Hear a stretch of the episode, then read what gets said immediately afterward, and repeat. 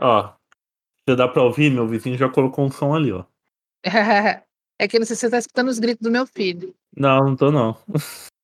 Peraí, deixa eu ver se eu consigo. Agora eu não sei como é que eu faço pra gravar. Ah, já sei, já. Tem, já- tem um botãozinho aí de play? Não, um botão de microfone azul. Deixa eu ver se foi, peraí. Já achei aqui, eu vi que, que funcionou. Aí você quer que eu grave e mande pra você, é isso? É. Ah, na maioria das vezes, vou te falar que o áudio que a gente grava assim remotamente fica melhor do que o do que a gente grava aqui na internet. Aham. Porque não tem problema de. Como é que fala? Muito de conexão, né? Que é o que dá mais problema. aham. Às vezes a gente tá se entendendo aqui falando de boa. Aí eu pego o arquivo do áudio que o bot gravou. A voz da pessoa tá robótica, sabe? Tá que nem um entendi. câmera lenta, uns troços assim. Entendi. Tá, a voz da pessoa tá possuída pelo vazio que a gente fala. E a gente. Pera aí, tá alguém?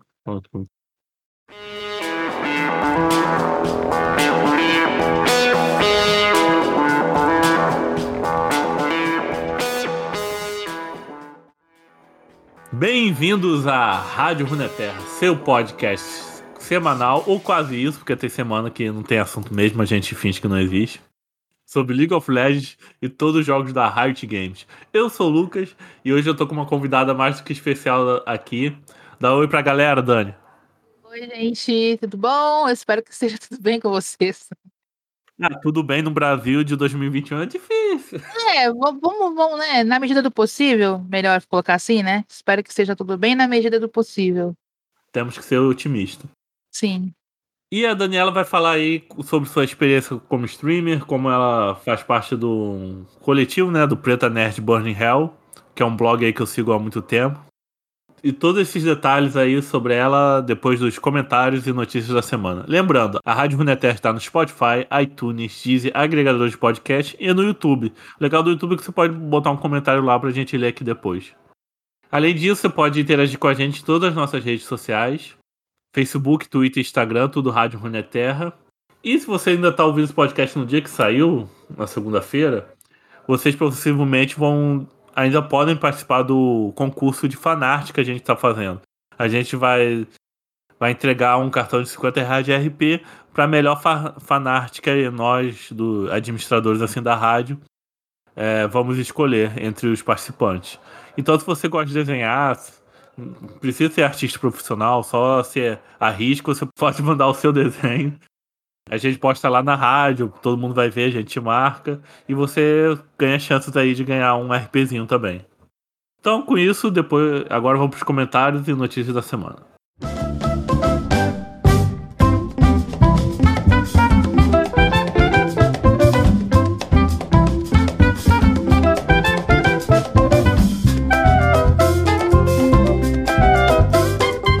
Então vamos rapidamente aí por- para algumas notícias, né? Para não me alongar mais. A Riot, como todo ano nos últimos cinco anos, está aí com um evento de, de celebração do orgulho LGBTQIA+, né?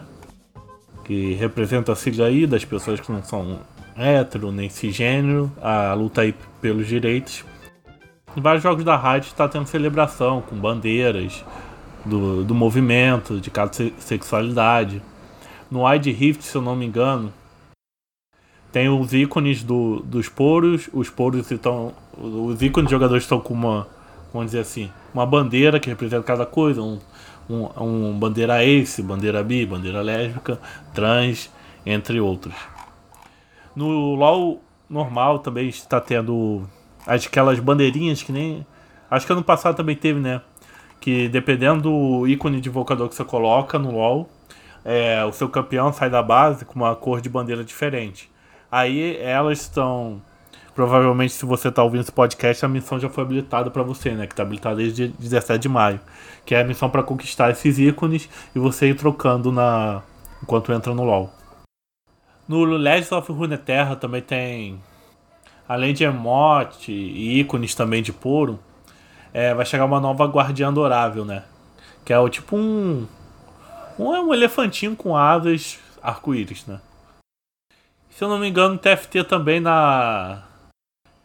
No TFT na hora do rodízio ali também, que vai escolher campeão, item, essas coisas, ou as pequenas lendas também estão saindo com as bandeirinhas no, atrás dela como rastro. Aí essas coisas do orgulho vão estar tá nos campeões, ícone, emote até final de junho, se eu não me engano. E a outra notícia que eu quero falar que não tem muito a ver com o LoL, mas a Netflix está querendo entrar no serviço de games, né?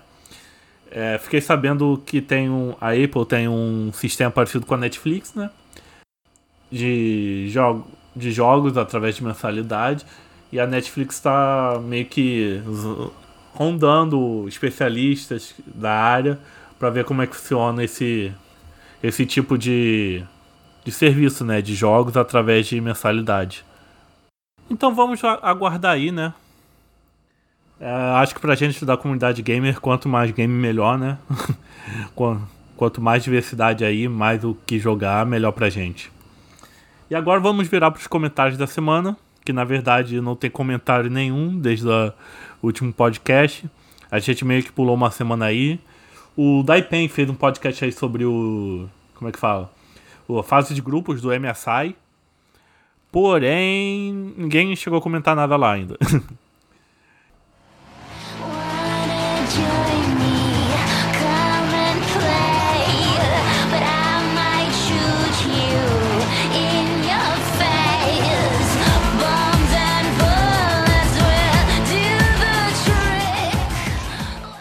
Daniela, quem tu és? Qual sua, qual sua história de origem? O que você tem a ver com o mundo do ga dos games? Diz aí pra gente. Então, né?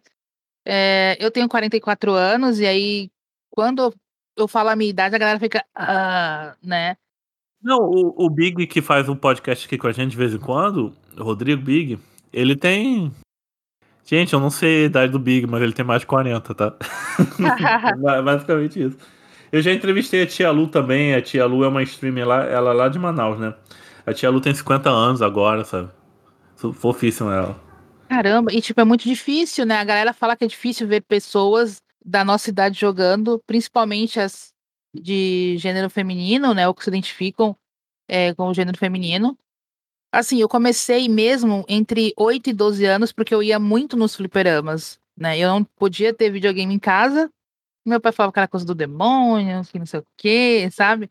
Então eu ia naquele fliperama jogar. E eu fiquei muito tempo jogando jogando os fliperamas. Depois eu fui para aquelas casinhas com horas de videogame, sabe? Sim, sim, teve muito aqui também no meu bairro. Então, eu jogava, vivia ali com meu irmão. E depois eu só fui ter meu primeiro videogame mesmo, de falar assim, ó, oh, não, isso aqui é meu, eu pude colocar depois de adulta. Porque eu não podia ter videogame, né? Meu pai não queria e tal, então tinha que respeitar a vontade dele. Então depois que eu cresci, eu tive meu primeiro Dreamcast. Depois o Dreamcast foi o. Pô, maravilhoso o Dreamcast, né? Dreamcast ali, altas jogatinas de Shemui, de Space Channel. O, cami o caminhão do Sonic caindo em você. Sim. Nossa, aquela fase ali é o super assunto. Nossa, nossa, eu cheguei a quebrar um controle por causa disso. De raiva, é de raiva. Dá muito medo aquele caminhão tombar em você. Não é à toa que você jogou Sonic Generations, que saiu, sei lá, 20 anos de Sonic e lançaram o Sonic Generations. Sim. Tem, tem um, fizeram uma fase, né, no jogo em homenagem a essa aí do Dreamcast, né? Com o mesmo caminhão caindo em cima de você. Sim. Agora em 2D e 3D também, que nem e, e o mais louco, assim, é que quando eu já tinha essa idade, eu já tinha decidido trabalhar de algum modo no mundo dos jogos. O que acontece é que a galera, ela acha, naquela época principalmente, elas, elas achavam, a galera mais velha, né, achavam que não tinha ninguém que, tipo assim, criar jogos não era um trabalho. E aí a galera não sabia que ali os jogos, eles geravam emprego, geravam renda. A galera não tinha conhecimento, né? E quem jogava videogame geralmente era considerado, assim, vou dizer a palavra que eles usavam, né? Vagabundo, né? Que não tinha nada para fazer, ou então porque era garoto, que era coisa de garoto.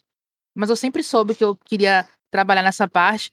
Eu sentia muita falta de da linguagem, tipo, da língua portuguesa, né? Da língua português BR nos jogos, eu sentia muito isso. E eu fui forçada a aprender inglês por conta disso.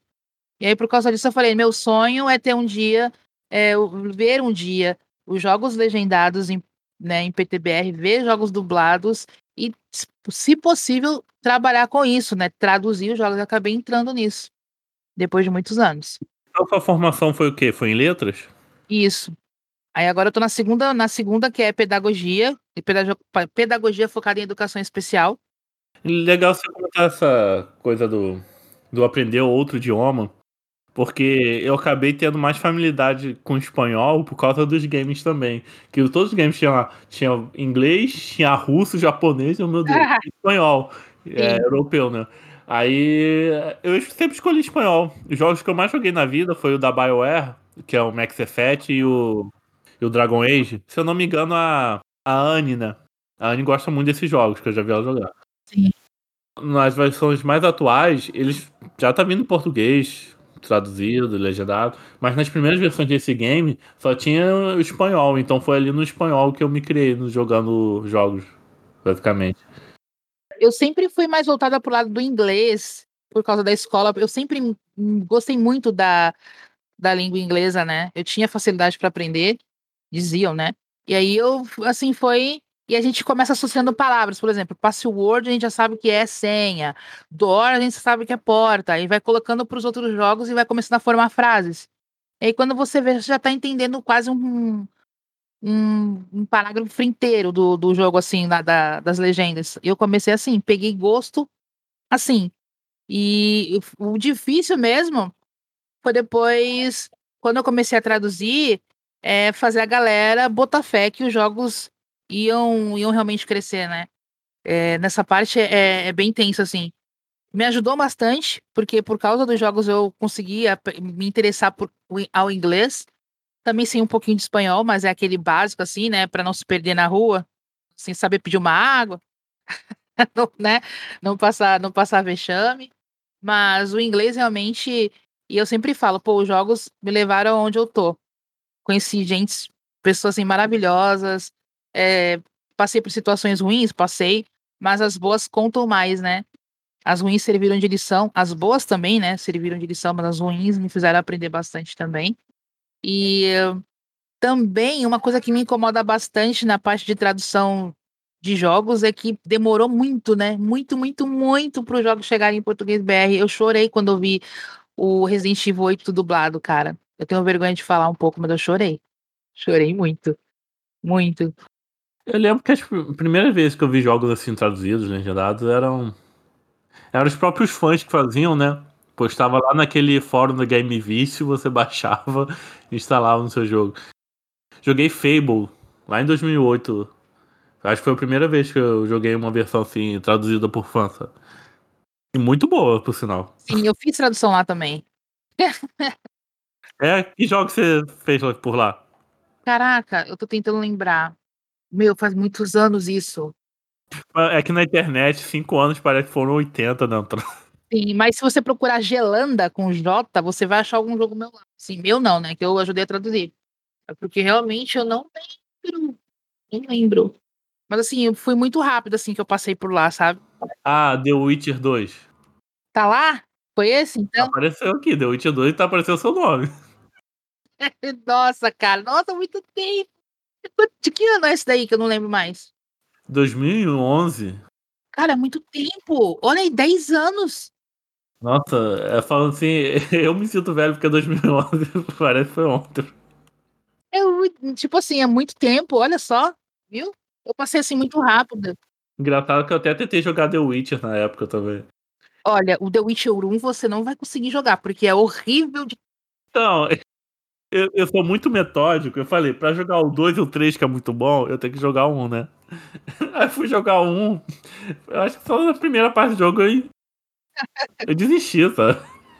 Nossa, mas é assim, você anda assim, a história é maravilhosa, porque todos os, né, os jogos do, da saga são mara na parte do enredo, mas assim, quando eu joguei, eu quase quis jogar a alma pra fora, porque atacou minha cinetose, né? Não sei por quê. Tem três modos de batalha, né?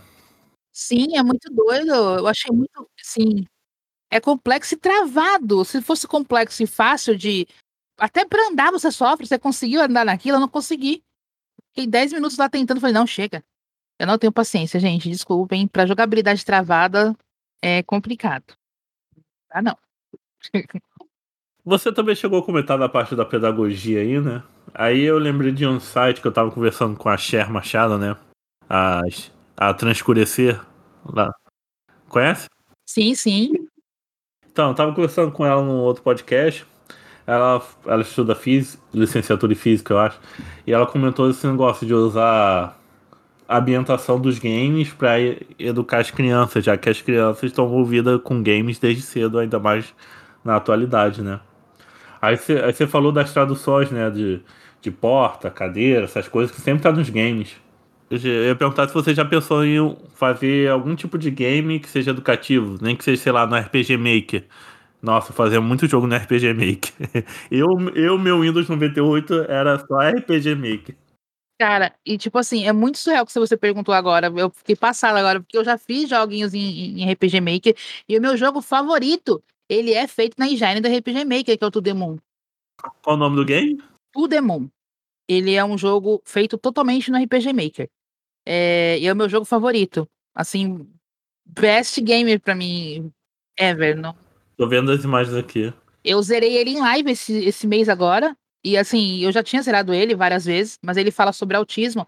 E eu já deixo até como uma referência aqui. Quem quiser saber, é, ter uma referência sobre jo jogo com autismo, né? Sobre autismo humanizado e não romantizado, por favor, joguem To The Moon, porque é o, o, jogo que tem a versão mais humana e mais próxima da realidade do autismo. Então já deixo aí como uma diquinha de jogo já adiantada. Jogo é bonito, né? Sim, nossa, sendo, e tem continuação, né? Tem o Finding Paradise, que é a continuação direta dele. Também tem o a Bird Story, que eu, esse jogo ele é só é só você andando no jogo, ele não tem diálogo, mas o que acontece no jogo você não precisa de diálogos para entender nem de legendas, saca? Então assim, é, é uma pegada maravilhosa também. Mas voltando na parte da pedagogia que você falou, eu já pensei muito sim, inclusive eu já usei isso com o meu filho aqui, porque eu não sei se eu comentei com você que o meu filho ele é autista é, grau severo, né? E ele não, ele tem muita dificuldade para aprender, ele não é alfabetizado, mas algumas coisas eu vou mostrando para ele nos jogos ele vai falando, tipo, ele consegue falar, ele associa já o gol para vai, ele fala gol, gol, gol, que é vai, vai, vai, ele já, já fala algumas coisinhas nesse sentido. Então eu vou tentando ensinar ele de várias formas diferentes, né? Porque não é nenhuma criança aprende igual, né? E de forma igual. E aí eu tento ensiná-lo também por, por compreendê-lo, porque eu também faço parte do, do espectro, né? Eu sou Asper, né? Então, assim, eu tento é, fazê-lo aprender nos jogos, porque ele gosta muito. Ele não gosta de jogar, ele, mas ele gosta de sentar aqui e me ver jogando. Então, eu acho que ele aprende mais assim. Eu vou apontando para ele, falando isso aqui, ó, é tal coisa, e ele vai pegando é aquele capacinho de formiga, né? Lento, mas eu vou aos pouquinhos é, fazendo ele entender. E eu, te, eu, pre, eu preciso, né? Eu quero fazer um jogo voltado para isso, para a educação de, de crianças autistas. Eu pretendo fazer na RPG Maker. Pretendo mesmo. Muito importante esse tipo de trabalho aí, né? Que basicamente a indústria não pensa em pessoas PCD ou neuroatípicas, né?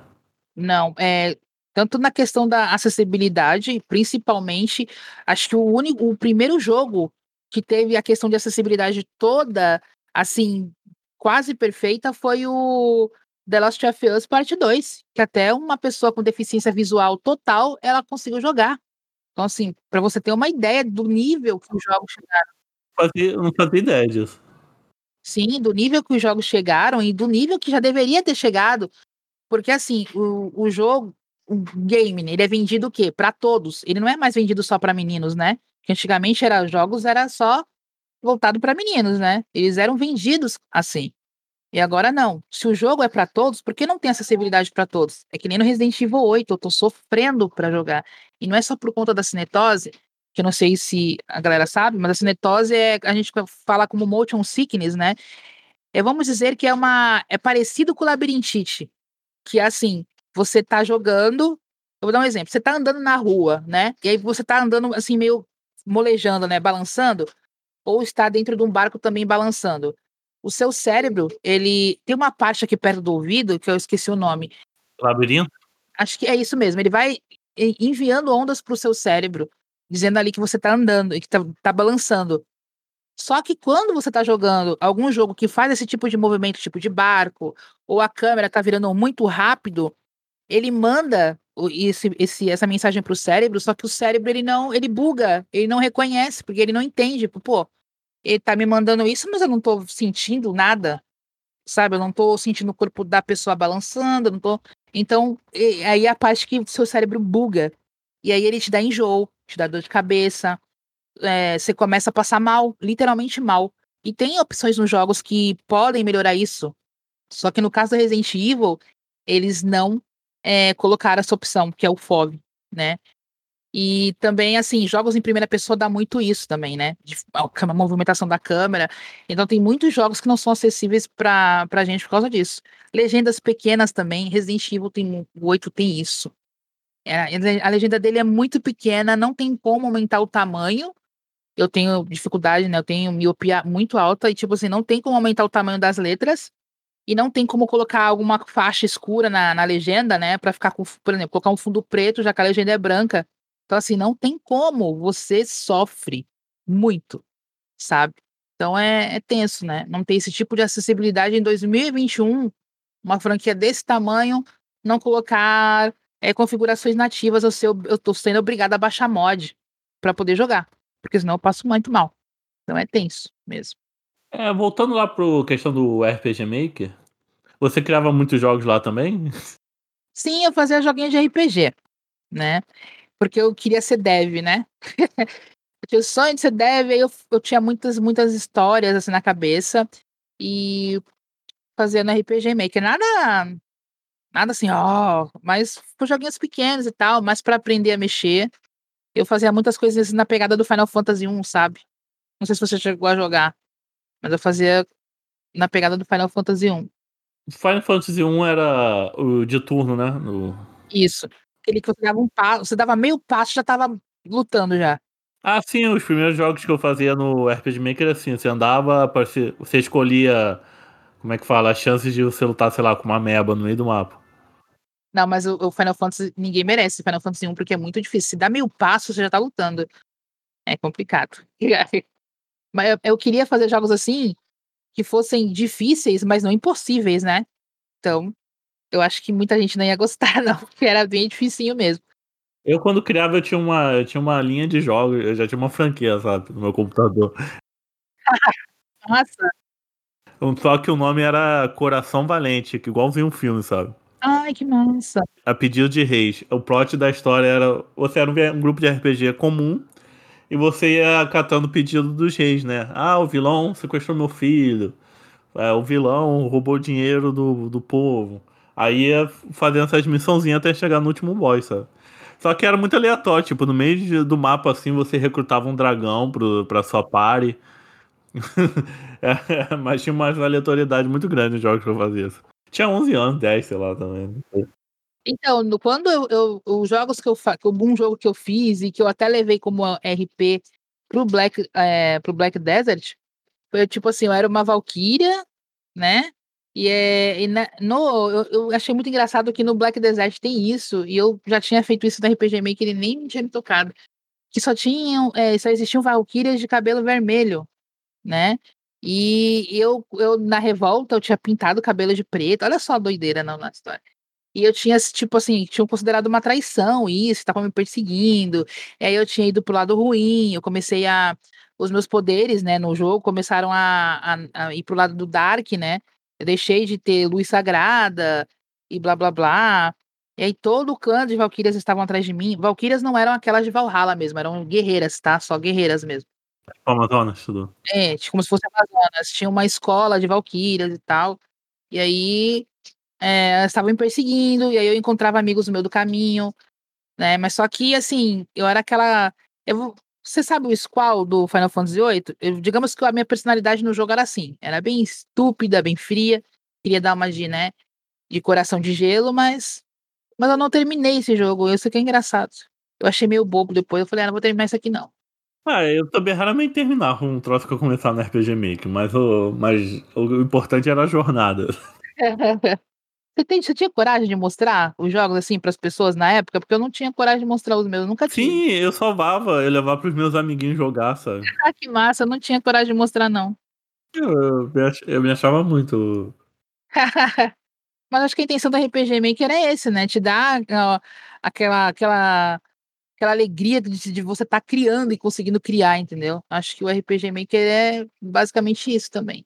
Ter esse, você ter esse sentimento de criação. É tipo criar uma fanfic, né? Só que mais fácil do que escrever. Sim. Sim. 輝いて消えた流れ星ほら命が燃える É, aí, com, como você chegou lá no Preta Nerd Burn Real? Meu, essa, olha, eu cheguei, não foi uma situação meio chata. Porque eu, tava, eu estava num grupo no Facebook, nerd, voltado só para meninas, e eu sofri racismo lá. Garotas Geeks? Não lembro o nome. Não, falei Garotas Geeks, não que eu saiba de cara racismo, é porque é o único que eu conheço. Não, não é Garotas Geeks, não.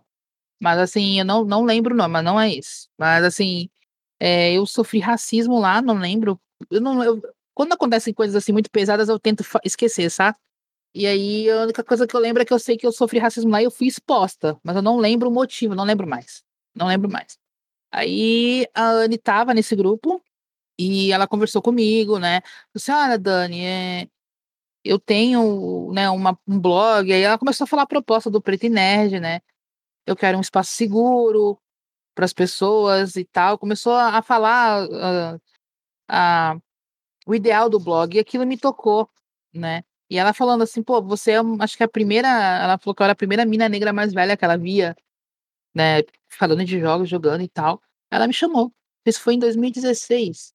É, foi em 2016. 2016, 2015. E aí eu tô lá até hoje. É, os ideais do, do blog continuam firmes.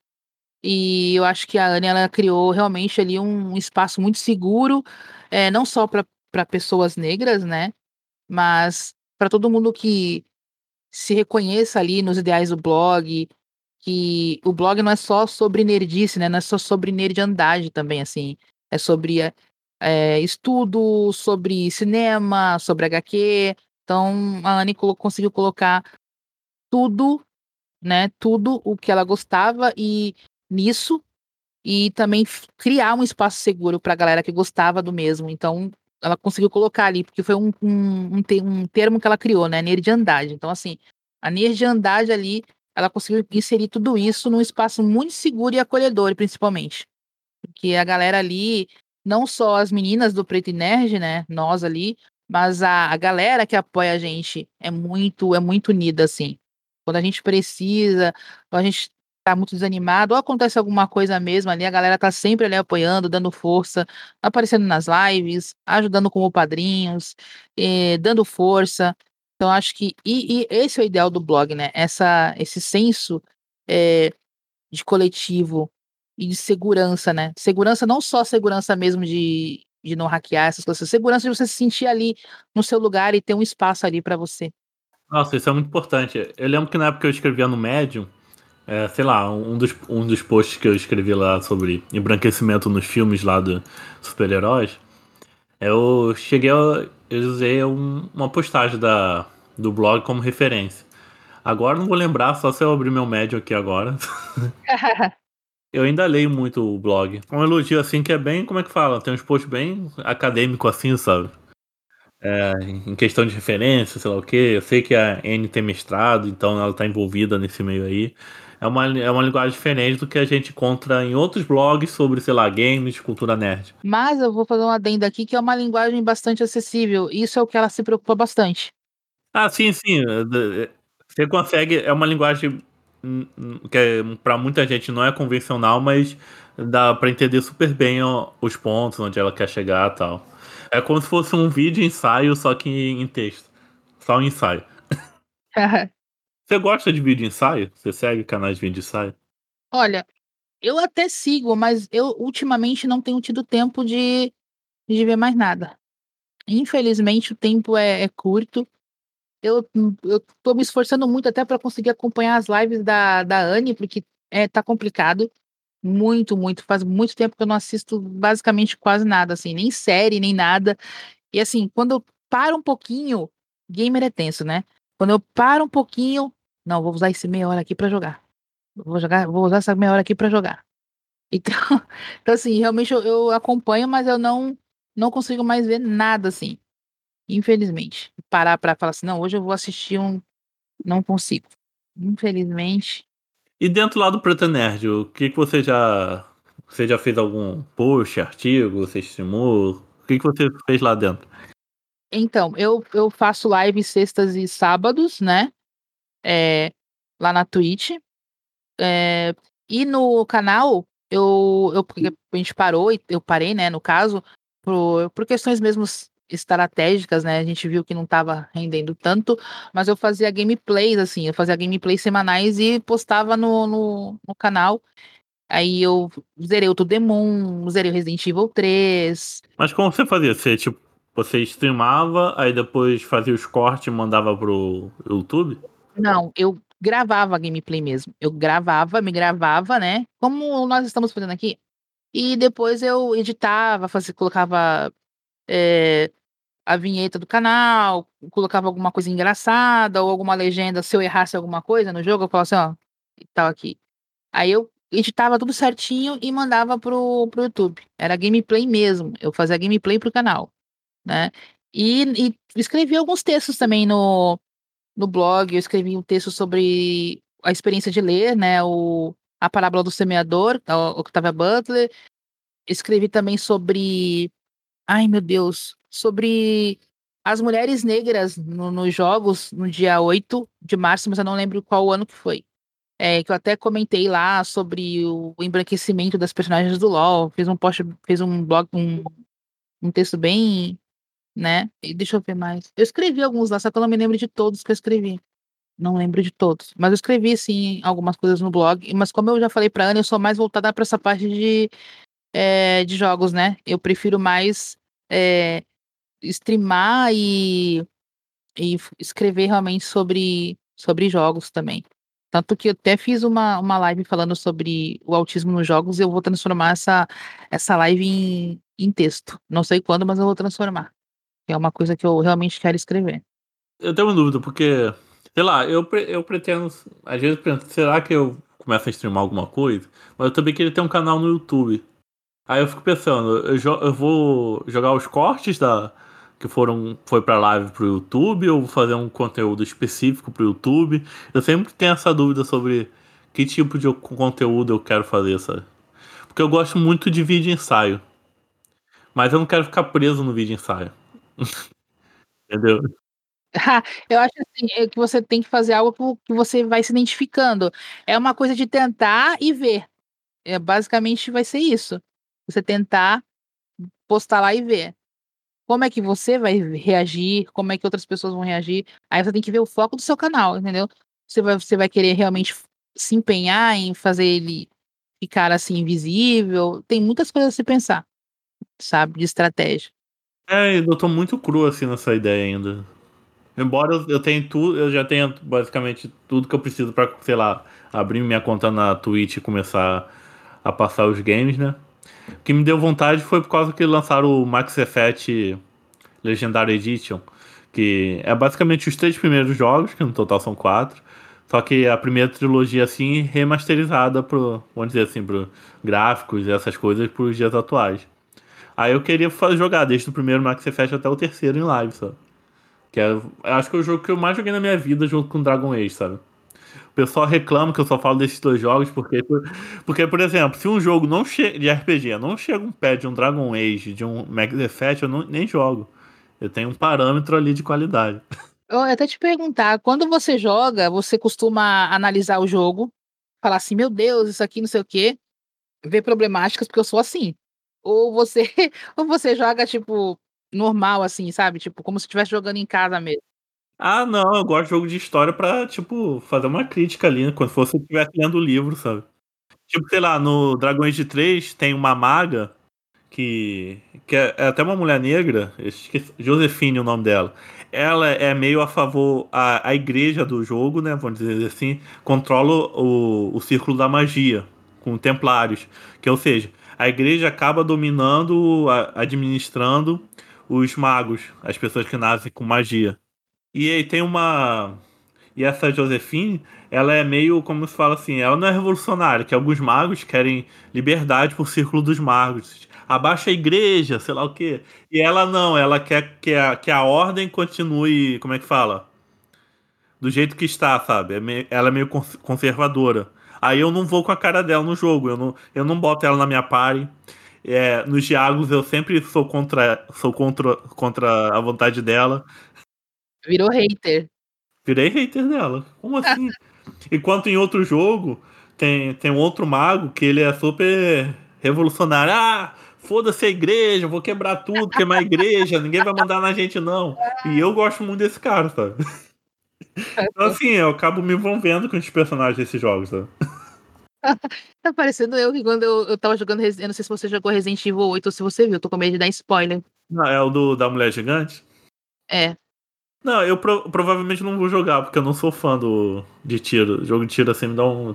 Então, eu tava jogando, e aí, sabe quando a, a, a deram tiro, tipo assim, deram um tiro a queima-roupa na mulher gratuitamente, ela já tava morta, e, eu, e chegaram lá e deram mais cinco tiros nela. Assim, eu falei, mano, pra que isso? Arrancaram o bebê lá do. Sabe assim? Eu falei, mano, pra que isso? Não, não, não. E tem muito palavrão. Esse jogo tem palavrão pra caramba. Às vezes eu tô na. Assim, na, eu falei, gente, me desculpem, porque rola um foda-se, filho da. Do nada. Não é eu falando, é o jogo mesmo xingando mesmo, sabe? Dublado. Você tá pros ouvidos assim no seu filho, né? Não, é porque ainda bem que ele. É que assim, ele não tem a noção, entendeu? Mas eu fico com medo da Twitch chegar lá e tique no canal, né? Assim, que a Twitch tá. Sei lá, você. Não pode, é, acho que criança não pode aparecer na Twitch, né? Se o seu filho aparecer correndo assim no fundo, ah, vou banir seu canal. Sim, eu, tô, por isso que eu estreito bem a câmera assim, eu deixo ela bem cortadinha, sabe? Eu não deixo nem ela pros lados assim, porque eu já sei que se ele aparecer, ele vive, fica rondando aqui, né? Apesar de que ele vai, ele já é já quase de maior. É, é, porque ele, ele é bem miudinho assim, mas ele vai fazer 18 agora em setembro. Então aí não vai ter mais preocupação com isso. Mas, mas fora isso, eu, eu fico meio, meio cabreira assim. Eu deixo ela bem cortadinha, pra não aparecer nada assim indevido que a Twitch acha. Mas o problema são os palavrões que realmente os jogos estão tão que estão. Não que eu ligue. O problema é a Twitch, né? É a Twitch. Então. Fico pensando, as outras plataformas têm melhores que a Twitch, porque eu fico pensando, tem, já vi gente que streama, tipo, a Tia Lu, ela streama no Facebook. E tem um outro rapaz que eu vou chamar aqui podcast, que ele, ele faz conteúdo sobre League of Legends, ele streama já no YouTube, sabe? Aí eu fico pensando, onde seria melhor para alguém começar, sabe? Olha, o YouTube é bem assim, severo nessas coisas. Agora que acho, eu acho que entrou um termo novo em relação a isso, que acho que liberaram um pouquinho mais, assim, palavras mais, mais pesadas, mas assim, o YouTube é bem rígido nesse negócio de música, de palavrão, com essa nova nosso novo termo de, de copyright, né? Ele tá bem rígido também. Qualquer coisa que você fale, ele já.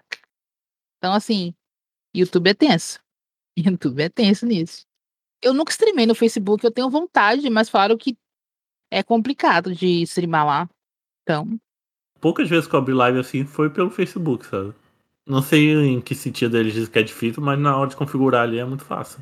Não, mas assim, é, é, é a mesma coisa que a Twitch, é fácil de, de configurar, assim, de você ver o chat, é, essas coisas assim, sabe, que eu fico meio, meio cabreira, assim, de ele puxa muito do PC e tal. Que a Twitch é, meio, é bem intuitivo nisso, né? A Twitch, ela foi criada para isso, né? E agora com a pandemia, ela triplicou. É, todo mundo tá streamando, todo mundo tá fazendo live, eu, é que nem eu falo, se você não começou um podcast durante a quarentena, você tá, você tá errado. Se você não começou ou não tá streamando, algum dos dois você tem que fazer. Você não tá produzindo nada na internet quando você, o mundo tá acabando? Como assim?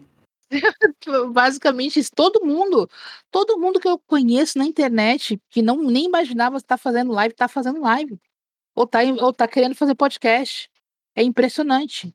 Eu, gente, o que, que tá acontecendo? Tanto que chega até acabou estoque de microfone, acabou estoque de webcam. Não sei se você ficou sabendo. Kabum, essas coisas assim, acabou tudo o estoque assim de. Kabum caloteira, né?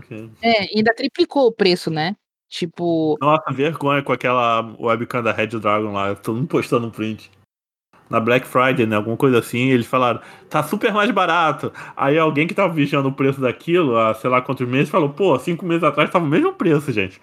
Sim, eu vou te dar um exemplo. Essa webcam que eu comprei da, da Logitech em 2016, ela custou 88 reais. Era da Logitech a ser 270.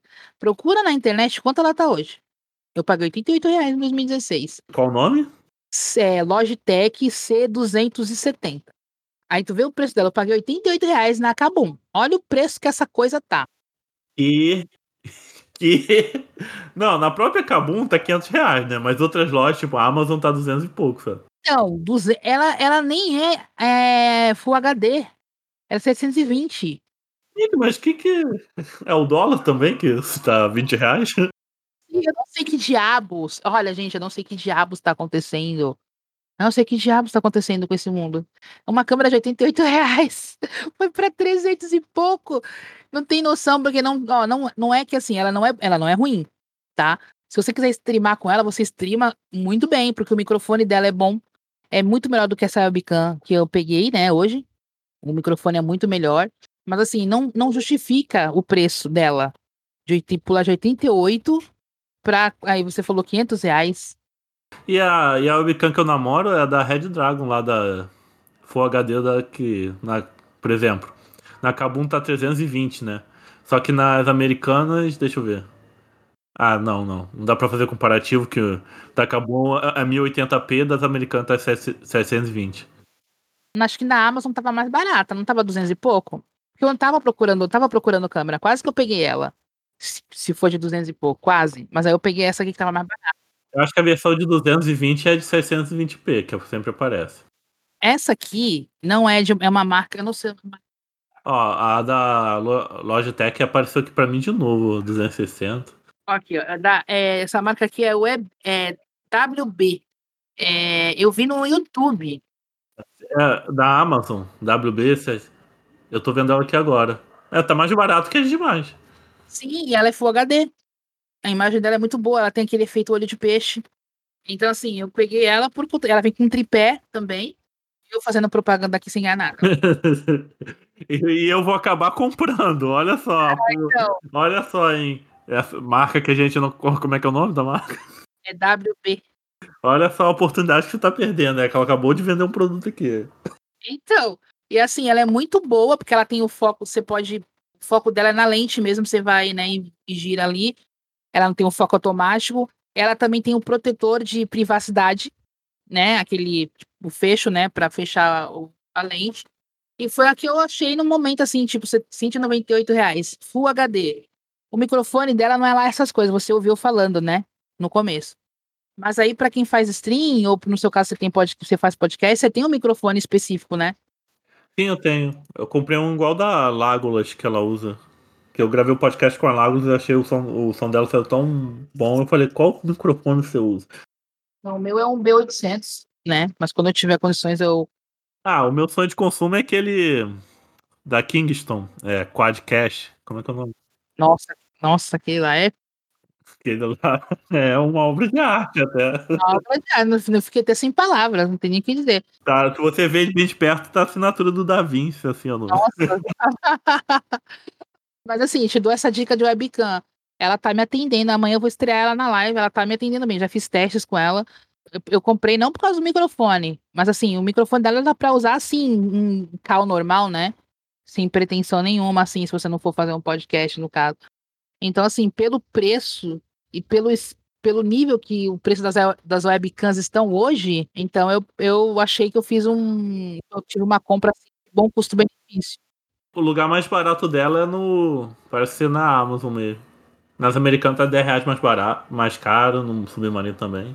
É, tem o Prime, né? Ela chega bem rápido. Ó, eu pedi domingo, caiu segunda o pedido e já chegou hoje. Enquanto isso, Submarino, eu tô esperando meu fone sem fio há mais de um mês. Eu posso te contar a história da Submarino? Pode, pode. Então, essa cadeira gamer que eu tenho aqui, ela foi é, doação dos padrinhos, né? Foi o investimento que os padrinhos fizeram na, na Preta Nerd e tal, e a Anne, né, se predispôs a pegar esse investimento e comprar essa cadeira aqui. A, a Dani aqui foi escolher a cadeira. Tinha na Amazon, por que eu não pedi na Amazon? Fui, fui querer pedir na Submarino. Meu amigo, a cadeira foi paga, eu escolhi a cadeira. E eu, a cadeira era, por exemplo, eu pedi a cadeira no, no, numa terça, era para chegar na, na outra segunda, né? Deu segunda, eu super ansiosa, esperando a, a, super ansiosa, esperando a cadeira. Quando eu olho assim no site, porque eu tinha o site no, no até nossa, eu fiquei, peguei ranço do, do, do supermercado. Eu tinha o, o, o, aplicativo no celular, eu fui olhar assim, cadeira entregue. Eu quê? Se não, cadeira entregue não. Peraí, peraí, mas não entregaram na minha casa. Esse bairro aqui é tipo uns 10 bairros depois do meu. E como assim minha cadeira foi entregue? Aí eu fui lá no, no negócio, né, no aplicativo submarino. O que acontece? A, a, a atendente do submarino ela pergunta se não era um conhecido meu que pegou a cadeira. Em, em outro bairro.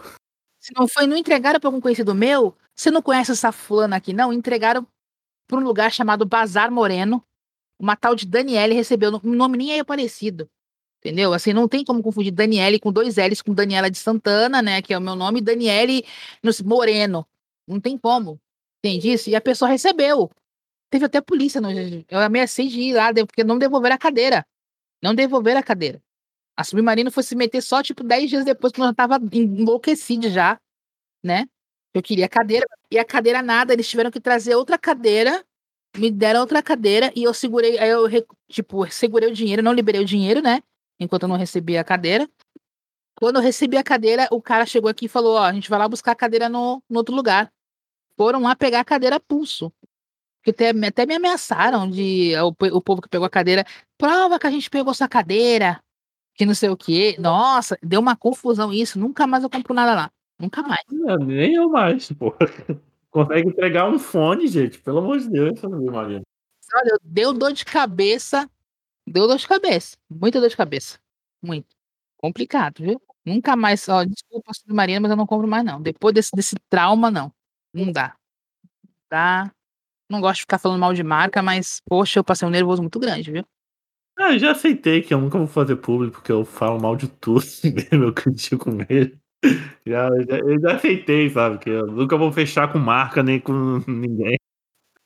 Não, mas é complicado, né? Você investir lá na época 800 e poucos reais acontecer isso, se você ficar sem o que você comprou, né? É complicado, né? Foi bem triste mesmo, foi uma situação bem, bem assim, tensa. Óbvio que eles resolveram depois, né? E aí eu sou uma pessoa muito, muito rancorosa, eu fiquei segurando o dinheiro, fazendo a loja vir atrás de mim, do mesmo jeito que eu fiquei atrás deles, eu sou rancorosa, gente, sou rancorosa. aí eu, depois que eu, né, que eu vi que eu que eles estavam cansando, eu peguei, fui lá e liberei o dinheiro. Falei que. Tanto que a, a Submarino, se eu fosse uma pessoa desonesta, olha só, ela me deu um vale no valor da cadeira, no caso eu não recebesse, né? E eu, eu poderia ter falado que não recebi, né? Mas eu fui lá e falei, não, ó, podem devolver o vale que eu tô com a cadeira aqui. Mas deu um. Olha. Eu não sei o que eu faria se recebesse esse vale, não confesso que eu fiquei tentada. Eu fiquei, não vou, eu sou um ser humano, eu fiquei tentada, mas eu falei, não, não, não, força, Daniela, força. Força, força, você vai falar que, né, né? Aí eu falei. Mas foi, foi tenso. Foi muito tenso. Ai, ai, gente. Uma brincadeira game aí é. Na stream, você. Você. O que, que você gosta de jogar? Você, é daqueles que joga só um jogo até terminar? Ou cada dia um jogo? Qual, qual é o seu esquema na Twitch? tava numa vibe muito de aleatório. Aí eu cismei que eu ia começar a jogar clássico, jogos de PS1, de Super NES. Aí comecei. É, eu tenho vontade de jogar Pokémon, sabe? No... eu não, a minha vibe não é Pokémon, mas eu tava jogando Parasite Eve. Eu não conheço. É da Square Enix, na época em que a Enix é, é da Square, aliás. Né? Não, da Enix? Peraí, não, da Square. Na época que a Square Enix não, não tinham se fundido, né? Mas Parasite Eve do PlayStation 1, tem o 2 também. E eu tava jogando, eu já tinha zerado ele no PS1 há muitos anos atrás. Eu tava jogando, só que aí o emulador deu, deu pane. E aí eu falei, ah, não, já tava no final do segundo, do primeiro CD, já tava fechando quase. Falei, ah, não vou, fiquei triste. Aí eu falei, ah, não vou jogar mais não. Aí fui jogando joguinhos assim, aleatórios. Eu falei, não, vou pegar alguns jogos pra, pra fechar mesmo, não tem, tem que zerar. Aí eu tava na vibe de jogar The Moon, aí zerei The Moon. Eu também joguei Space Channel, mas não zerei. Só mostrei até a parte em que o Michael Jackson aparece e tal. É, eu jogava joguinhos de luta, jogava muito LOL também. Mas agora eu tô zerando, eu tô jogando pra zerar. Eu joguei, né, o To e agora eu tô jogando pra zerar o, o Resident Evil. Mas eu já joguei muitos jogos aleatórios, tipo assim, Party Hard. É um jogo que você é um assassino, um serial killer. Você vai matar as pessoas simplesmente porque elas não te deixaram dormir. Ah, por que não, né? Quem nunca chegou nesse nível de estresse? É, por que não? E, tipo, começou a fazer festa três da manhã. E você tinha que trabalhar no outro dia às seis, tá ligado? Aí você tenta. É um dia normal na minha vida aqui na, na minha rua. E só que aí ele, que ele fez? Ele se revoltou. Ele já não era muito, muito bom assim, né? De pensamento. Ele colocou uma máscara e aí ele começou. A, e ele foi na festa. Ele entrou. E só que ele usa, ele não mata assim na frente, assim, fazendo na frente de todo mundo. Ele vai usando coisas dentro do lugar para matar as pessoas. Tipo, deixar uma água ali perto de uma tomada para a pessoa passar e tomar um choque, colocar bebida envenenada, fazer uma coisa cair em cima da pessoa. Só quando a pessoa tá ali solitária é que ele vai esfaqueia. Mas aí tu vai esconde o corpo. Então ele é bem é stealth, né? É, sim. Mas é engraçado. É muito engraçado. Ah, isso mesmo. A gente tem que fazer num jogo que a gente não pode fazer na vida real, né? Que dá vontade que. E a gente jogava também Dead by Daylight, mas aí eu parei de jogar Dead by Daylight. Agora é a Annie que joga mais. Ah, eu sou mais fã dos RPGão, RPGão de história, sabe? Tem, eu gosto muito de história, mas o modo de batalha ali, de luta, tem que ser interessante. Porque, por exemplo, eu não, jogo, eu não gostei de Dra é, Dragon Dogma. Que eu pensei que ia ser parecido com Dragon Age, eu não gostei. É, é, Monster Hunter também. Eu não gostei da jogabilidade do jogo. Que eu ficava, sei lá, horas e horas atrás de um monstro no mapa e não conseguia chegar no coitado e matar o bicho. Ficava que nem um otário dando volta, sabe? Eu desisti. Porque o Monster Hunter ele é muito específico, né?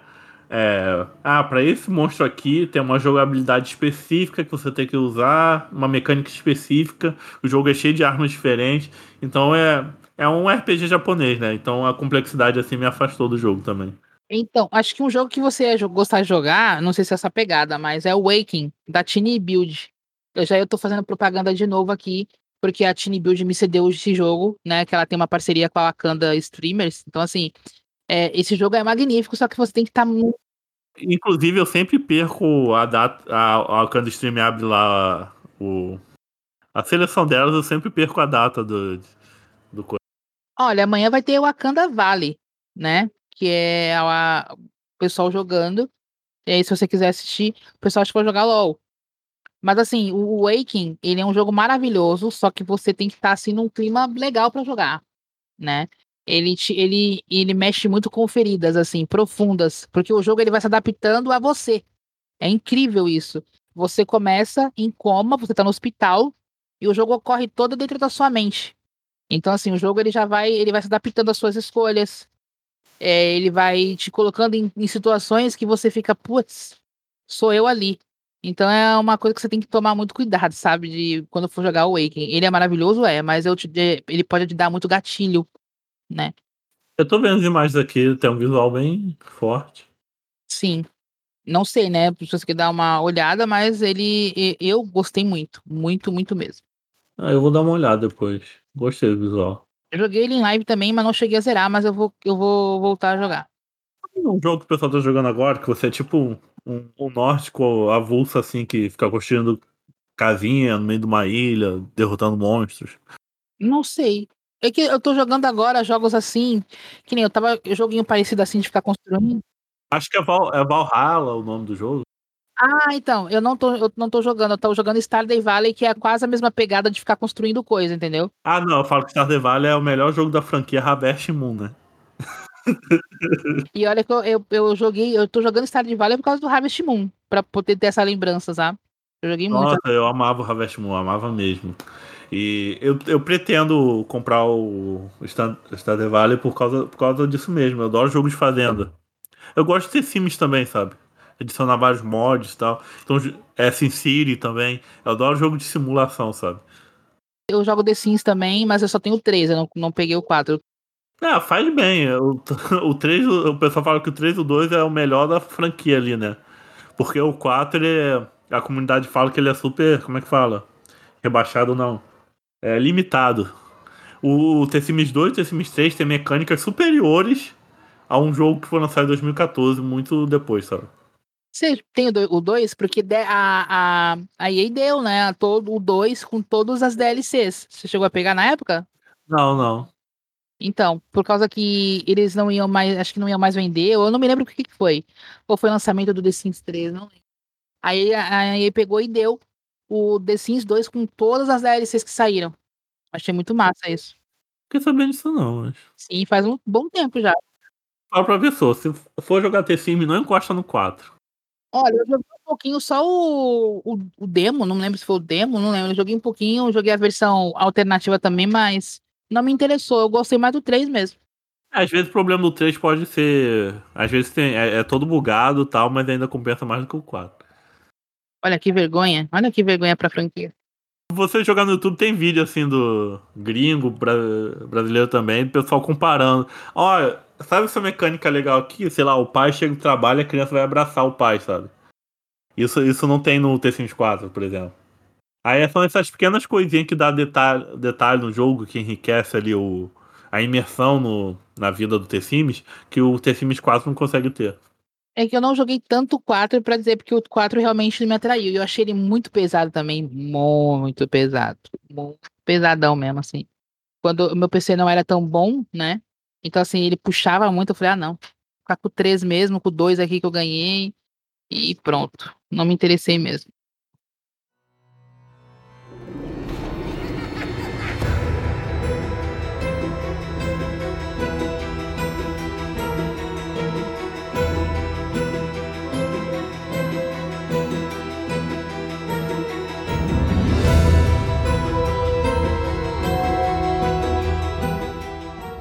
Isso, já que a gente tá falando de game, vamos falar logo do, do elefante na sala, né? League of Legends. Você disse que já jogou muito, ficou jogando muito Aran e tal. Você percebe. É real é o, o que o pessoal fala, que a comunidade do game é muito tóxica, sei lá. Porque eu ando jogando muito Aran também, o pessoal, até no Arão, o pessoal é surtado da cabeça. Que no Arão, o modo de jogo que vale menos coisa ali, sabe? Nossa, cara, eu jogo LOL desde, desde a Season 1. E assim, meu, a comunidade é muito tóxica. Eu fiquei em 2018, eu fiquei tipo, eu voltei a jogar em 2020. Eu fiquei dois anos sem jogar. É, eu fui o primeiro ano, ano passado, que eu não tive skin da, da ranqueada, skin da temporada. Eu não tinha mais vontade de jogar, não tinha. Porque a galera, assim, você entrava para jogar tanto normal game quanto ranqueada, e Aran também, você jogava contra nove pessoas, assim. Era você contra o mundo, né? Era você contra o seu time e o time inimigo. Então, assim, o que, que eu fiz para tentar continuar jogando? Eu bloqueei meu chat. Não o chat do meu time, mas o chat ao. Eu, eu não tenho chat ao ativo há uns 4 ou 5 anos. Então, eu, eu não tenho, eu não ando jogando com chat nenhum. Eu entro no jogo do multial, sabe? No... às vezes eu deixo só o ping, mas às vezes nem o ping, que, que às vezes a pessoa surta no ping também, fica pingando assim para te estressar. Nossa, e o pessoal, é, no Aram, principalmente, eu perdi a vontade também de jogar. Faz muito tempo que eu não jogo, acho que faz um mês ou mais que eu não entro. E a galera estressa no Aram. E, tipo, o Aram é uma coisa muito. É para você se divertir. O Aram foi criado para isso. É, é super for fun, sabe? É competitividade nula, não tem rank, não tem PDL. Até o normal game, por exemplo, ah, estou jogando aqui com lá, Catarina. Vou jogar 20 partidas de Catarina normal game, aprender, virar main Catarina para usar ela na ranqueada. No Arão você não tem isso, sabe? Não dá para treinar no Arão, sabe? Embora que eu, eu percebi que no jogo eu tô desviando muito de skill shot depois de jogar muito Aran. Eu tô percebendo essa evolução em mim. Sim, o Aran, o Aran te ajuda muito nisso, sabia? Continue jogando Aran. Continue jogando Aran que você vai, vai esquivar assim antes de, de, de pensar. E o problema do, do, do LoL, que a comunidade tóxica, ela acaba tornando algumas pessoas que, por exemplo, quando eu, não é que eu cheguei a ser tóxica, mas eu vi que eu ia me tornar uma pessoa tóxica. Porque eu já tava querendo já xingar quando eu tava na voz, em voz, assim, sabe? E, e, xingar a gente que tava jogando comigo. Eu falei, não, eu não sou assim. Tanto que tem um, uma pessoa, né? Eu vou falar o nome dele, Matheus. que a gente brigou feio por causa disso, porque ele, ele, ele tava ficando muito tóxico, né? Amigos se tornando tóxico, pessoas que a gente gosta se tornando tóxicas é triste, né? E aí a gente ficou, tipo, meses sem se falar, porque ele foi tóxico no jogo. Não só comigo, mas com outras pessoas também. E aí eu falei isso pra ele. E aí ele viu que tava realmente sendo tóxico. Ele caiu a ficha e ele se. se é, ele foi tentou se redimir nisso, né? Se consertar nisso. Porque o LoL, mesmo que você. Ele acaba te, te, te tornando uma pessoa tóxica nesse sentido. Você vê ter tanta toxicidade que uma hora você não aguenta mais ficar calado. Esse é o problema. É como se fosse radiação, né? O pessoal fala, né? Chernobyl, né? Uma pessoa tóxica chega perto de você e você acaba pegando aquilo por osmose assim, na sua pele, no seu corpo. E eu parei de jogar um pouco por causa disso também, porque eu não queria me tornar uma pessoa tóxica e eu vi que tava, ia me tornar e também por pessoas tóxicas. E mesma coisa esse que eu te falei do Matheus. Ele viu que estava se tornando e parou também para dar um, né? Eu acho que a gente tem que saber reconhecer os erros mesmo como a gente reconheceu e não, eu não sou isso. O jogo não, me, não é o jogo, são as pessoas dentro do jogo que estão me tornando assim. E aí, é, foi isso que resolveu. Eu tô pretendendo voltar a jogar ranqueada, já preparando meu psicológico, né? Que não é fácil jogar, jogar no LoL. E a Riot, ela não, não consegue, sabe? Ela não consegue tornar o LoL seguro. E vão me falar, ah, mas o LoL, nenhum jogo online vai ser seguro. Não. Mas a comunidade poderia ser um pouco mais. ter uma mente mais madura, né? Mas não adianta. É complicado mesmo. É uma, uma... O a Riot podia recompensar os jogadores para eles serem mais humanos. é uma comunidade tóxica e preconceituosa também. Eu não estou falando de todo mundo, né? Porque a gente, a gente chega e fala assim, ah, você está falando generalizando. Não, mas vamos dizer que uns 60% da comunidade, infelizmente... Mas pergunta todo mundo que tem vivência no LoL se não é, sabe? Se, se a experiência empírica ali de centenas de pessoas estão dizendo a mesma coisa, talvez seja um, um, um ponto real, né? E engraçado é que tu não pega alguém que chega assim, nossa, minha experiência no LoL foi maravilhosa. Você não pega. Você não encontra alguém que fale isso. É muito difícil, acho que é impossível. Eu nunca tomei hate, ninguém nunca me xingou. Você não encontra. Você pegou a época do Ragnarok? Sim. Não, não, era outra, não era outra sensação de jogar um jogo online. Eu sentia que todo mundo me ajudava no Ragnarok. Eu gostava de ajudar as pessoas que eu não conhecia no Ragnarok. Eu adicionava as pessoas no MSN, fazia amizade no Ragnarok. No LoL isso basicamente não acontece, né? Não é, as pessoas te adicionam pra te xingar. ah, quando vem solicitação depois de uma partida, eu vou lá e bloqueio a pessoa e falo, pô, você pensa que eu sou otário, que eu vou te aceitar pra você me xingar? Já caí muito nessa. De me xingar. Já, tipo assim, sabe? Porque também eu, eu, eu, a última que aconteceu esse ano, né? Nossa, também eu fui, né? Porque eu tenho uma raiva de quando a pessoa tá, tipo, ganhando no outro time e ela começa a mandar no AL. Só que assim, eu não tava lendo no AL, mas estavam me falando, né, meu time. Olha, Estão dizendo aqui por que, que não desiste, não sei o quê, e spamando maestria. Eu tenho uma raiva de ficar spam, sabe, de ficar spamando maestria para te humilhar, sabe? Escutou o jogador de aço? Nossa, eu tenho muita raiva. Aí eu, eu cheguei e falei assim no final, né, no lobby, quando você tá aquela tela de, de, de vitória, né, e tal, eu falei assim, spam, é, mostrar maestria e ficar, e ficar cantando a vitória é, não ganha jogo. E falei o, falei o, o personagem, né? Acho que foi, foi o quê? Não sei se foi o Volibear. Aí ele me adicionou. Aí eu falei, ah, aceitei na boa, né? Nossa senhora. E aí, Cielo aí? Quando é que tu vai sair? Hein, sua, seu trouxa? Porque, né, me calculou que eu fosse, ó, seu trouxa. Hein, seu não sei o quê? Tá se achando por causa de um aranzinho de merda? E eu só olhando assim, eu falei, cara, ele se, ele se doeu, velho. Porque eu falei uma coisa assim, normal.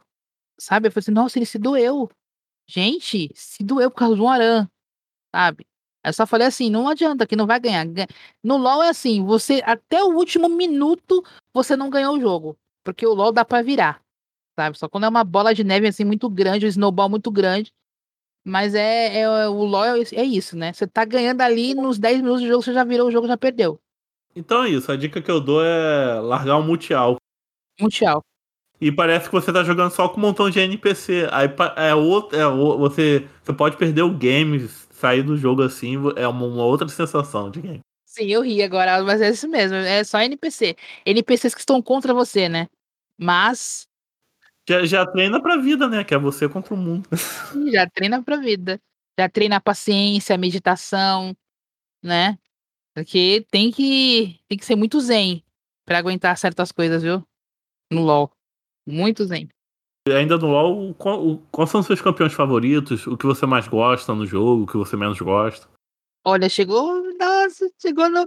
Meu campeão favorito, não sei se você viu no meu Instagram, é o Tarek. Porque eu cheguei a fazer um bolo de aniversário do Tarek. Deus! Sim, é o Tarek, é o Tarek. Desde, a, desde, a, desde quando ele na, saiu, eu tô jogando com ele. Não, e, e, ele é um campeão que mudou muito, né? Fizeram rework. Sim, e eu fui pentelhar o dublador dele, né? Que é o Duda Espinosa, né? É, desde o primeiro, quando ainda o Tarek ainda não tinha não tinha sido terminado o remake e tal, né? O rework, aliás. Eu fui lá no, no, no Instagram dele, mandei EDM para ele falei: olha, eu, eu, gosto tanto do seu trabalho, né? Com a dublagem do Tarek, que eu fiz um, um bolo, além de gostar muito do campeão, fiz um bolo aqui, não sei o quê. E aí, uma amiga minha, ele foi no Rio, né? Ele é do Rio, aliás, o Duda. Ele foi no evento, ela tava lá, ela pediu pra ele gravar um áudio para mim. Eu fiquei enlouquecida, né? Que eu até cheguei, nossa, na época, eu cheguei a criar um fake no Facebook colocando que eu casei com o Tarek. Fiz um fake do Tarek e coloquei casada com, sabe?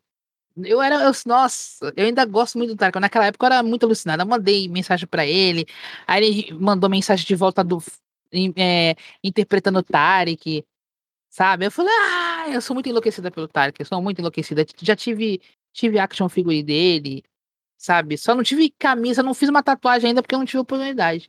E além dele, eu gosto muito da Jana, do Brange, é, da Nami, é... que mais que eu jogo de. Já DC, eu gosto muito do Jin, né? Mas os suportes principais mesmo que eu gosto é, é o Tarik em primeiro lugar, é a Nami e a Jana, e o Brange. São os meus. Meu... O Tarik também é o único tanque que eu sei jogar, né? E de maguinho é a Lux mesmo. Top eu não sou muito, eu pego um Heimerdinger lá, um Helmerdinger, o cabecinha de miojo que eu falo, e vou de top com ele. Mas o que eu menos gosto no LoL, em campeões em si ou no jogo, você tá falando? Pode ser geral. O que você quiser. Eu detesto jungle. Eu detesto jungle. Você quer me ver morrer, é falar que eu tenho que ir na jungle. Não vou, eu quito, não vou. Eu jogo muito na top lane e no mid, né? É onde eu fico. Mas eu já fui, eu já fui mono Nocturne, só jogava de Nocturne na jungle. Mas chegou um momento, sei lá, que a, a jungle me. Fiquei saturado de jogar na jungle, sabe? Não consigo. Se, se eu caio autofio, caio na jungle, eu fico, ah. Se, se eu der Alt F4 aqui. Eu quito, eu quito. Não, não, não tenho estrutura. Não tem estrutura. Porque tudo culpam o jungle, né? Além de ser uma lane muito inglória como suporte, também eu acho uma lane. Eu acho lane, as duas lanes mais difíceis, eu acho. De suporte e jungle. Não só. É porque você tem, é responsável pelo time todo, né? Pelo time todo e pelo mapa. Então, assim. É, qualquer coisinha que dá errado no jogo, vão culpar o jungler e o suporte. O top lane não, o top lane você fica lá no top a vida toda, você tá em outra dimensão, sabe? Você nem interage com os outros seres humanos ali. Ué, mas te quando você não dá TP lá no bot, né? Pô, você não veio aqui. E, e eu nunca dou TP, eu sou desse. Você não veio aqui, teu top tá aqui, caramba. O que, que esse Darius tá fazendo aqui? A galera né, fica xingando que você, você não deu TP, você tá fazendo o quê com o TP aí de feixe? Eu tô lá. De remerdinha lá, botando as torrinhas de, de timo também eu arrisco. Ah, Timo eu, eu gosto muito. É o meu campeão favorito, Timo. O segundo, né? Ah, mas é, é assim, é, eu dificilmente, eu não, olha, não, vocês não vão me ver em jungle, é muito difícil, muito difícil mesmo. É só quando não tem jeito, não tem opção, e eu detesto. Então você é main suporte, né? Só main suporte. Eu nunca encontrei alguém assim que gostasse do Tarek, sabe? Eu acho que é a primeira vez que eu vi. Ah, eu sou, eu cheguei a ser top 50 BR de Tarek. Nossa, eu com o meu meio, o máximo que eu cheguei foi o 69, 69. Mas eu, eu cheguei, eu fiquei no top, no top 50. Mas aí eu parei de jogar também, é porque assim, eu tenho muita. Eu tenho muito. Minha miopia é muito forte, né? E eu tenho. É, eu, eu tenho a visão reduzida do olho esquerdo, então é muito difícil, assim. Eu nunca vou conseguir ter o 100% de jogatina no LoL também por causa da, da cinetose, porque eu não consigo jogar de câmera solta. Aquela câmera solta assim me deixa. Nossa, me deixa tonta. Nossa me deixa mal. Eu não consigo jogar de câmera solta, então eu jogo de câmera presa. E isso aí já barra muito o meu gameplay também. E todo mundo que eu falo para melhorar no LoL, eu falo, ah, bota o auto-ataque no ar, bota, solta a câmera, sabe? É a primeira dica que eu dou pra pessoa assim. Sim, mas é para quem tem cinetona é difícil. Ou tem algum tipo de enjoo com câmera, né? É difícil, viu? Não dá, não. Eu já tentei e eu passei muito mal. Infelizmente é uma coisa que eu não vou conseguir. Infelizmente.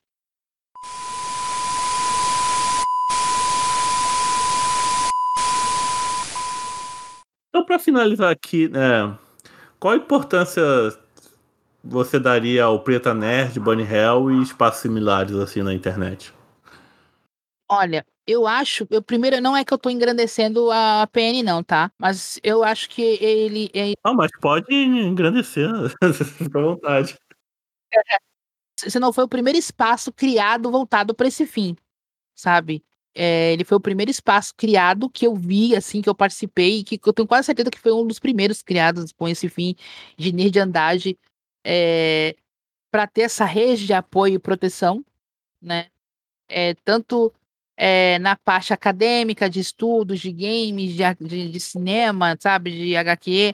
Então, assim, eu acho que ele realmente foi o espaço ali, é, foi o primeiro espaço criado, também, né, para pessoas negras e para pessoas não negras. Então, assim, acho que ele foi o primeiro espaço criado que realmente está ali é, fazendo o que foi proposto e que está rendendo o que foi proposto. E aí depois foi a Wakanda Streamers, né? Que é o Thales, né? É, criou também a Wakanda Streamers para dar apoio, é, apesar do nome Wakanda Streamers, ele não é, esse espaço não é só voltado para streamers, eles apoiam pessoas negras é, na maioria das coisas que elas queiram fazer, ou do que elas fazem, ou no que elas procuram lá a Wakanda. Mas também o foco também é ajudar os streamers negros, né? Que não tem tanta visibilidade. E assim, é maravilhoso e é importante demais porque você se sente ali identificado, você sente que não tá sozinho, tanto na Preta Nerd como na Wakanda. Você sente ali que você tá sendo abraçado, sabe? Que está sendo compreendido, não está sendo julgado, né? É, por seus gostos, por ser quem você é, né? Por ser o que é.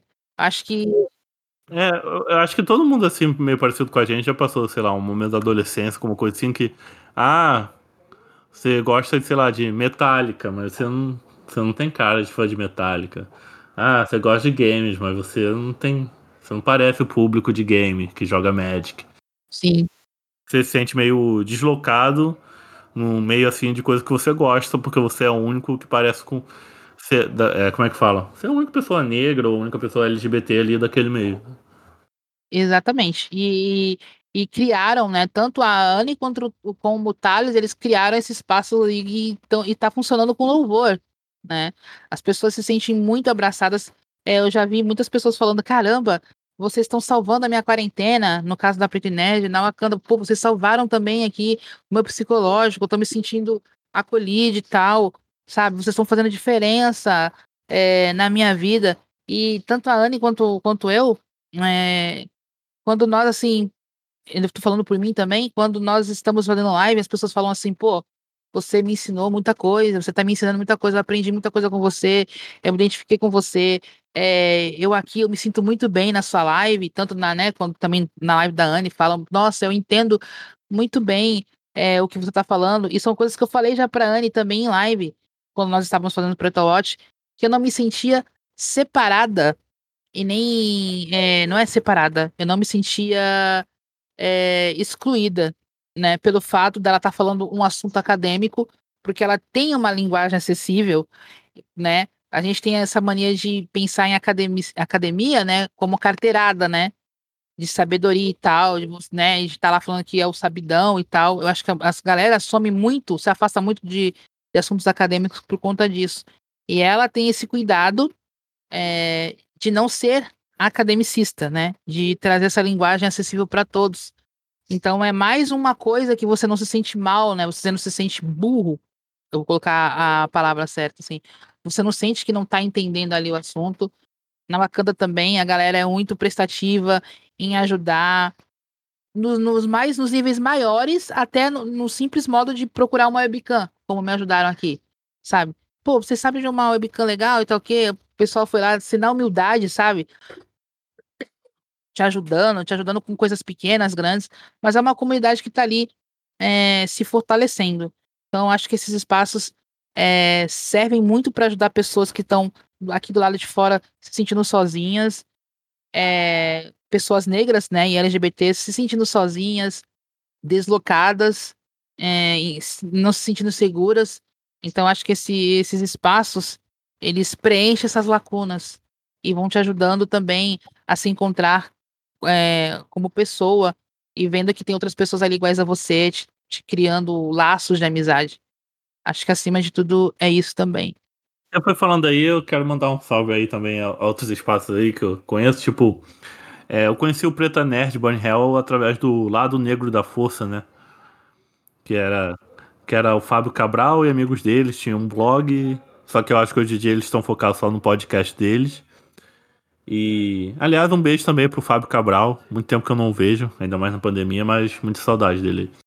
Também tem o Unigeek, que era um canal do YouTube que falava sobre quadrinhos, mangás, etc. Que virou um grupo no Facebook e lá a gente debate bastante. É um grupo só de pessoas negras. Também é um lugar, um lugar muito interessante aí para você conhecer.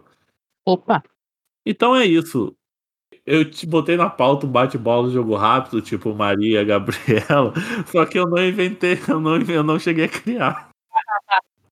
Então eu fico te devendo a próxima vez que você vir aqui no podcast. Sabe? Sem problemas, sem problemas. Também a gente já tá tentando fazer isso há muito tempo, né? A gente dá um desconto, dá um desconto. A gente tá tentando aí fazer esse. Já tem medo, já. Altas aventuras no meio do caminho aí. Então. Porque eu falo pra você, você chama você pra podcast, não quer dizer que é pra amanhã, pode ser pro ano que vem, sabe? O convite tá ficar aberto. Literalmente quase foi, hein? Literalmente quase foi. Ah, mas lembrando que a gente não saiu de 2020, né? O que, que é ano que vem no, meio da, da Covid? Tá naquele loop eterno, né, gente?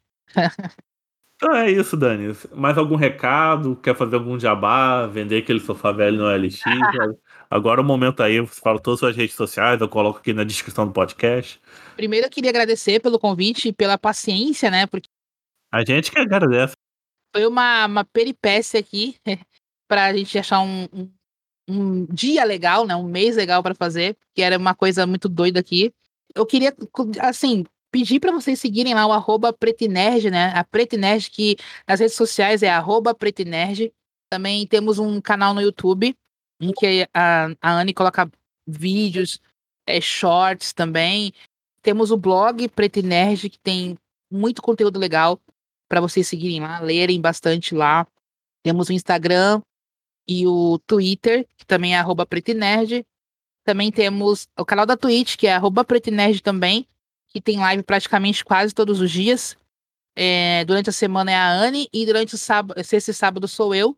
Então, se vocês quiserem acompanhar a programação, saberem o que tá rolando, cola lá no Instagram, cola no Twitter. E a minha rede social é a arroba daniela.razia e arroba daniela underline razia. Então, para quem quiser me seguir, estamos aí para me verem colocando coisas de bichinhos, colocando joguinhos. Você tá no Twitter? Tô no Twitter. Não, que eu postei que tava gravando com você, aí eu. Não, não, não abri. Jesus. Não, mas eu marquei o Preto e Nerd, porque eu não sabia o seu arroba. Sabe? Ah, tá. Depois eu dou um RT lá, não sabia. Então é isso, gente. Até a próxima e vamos que vamos. Tchau, tchau.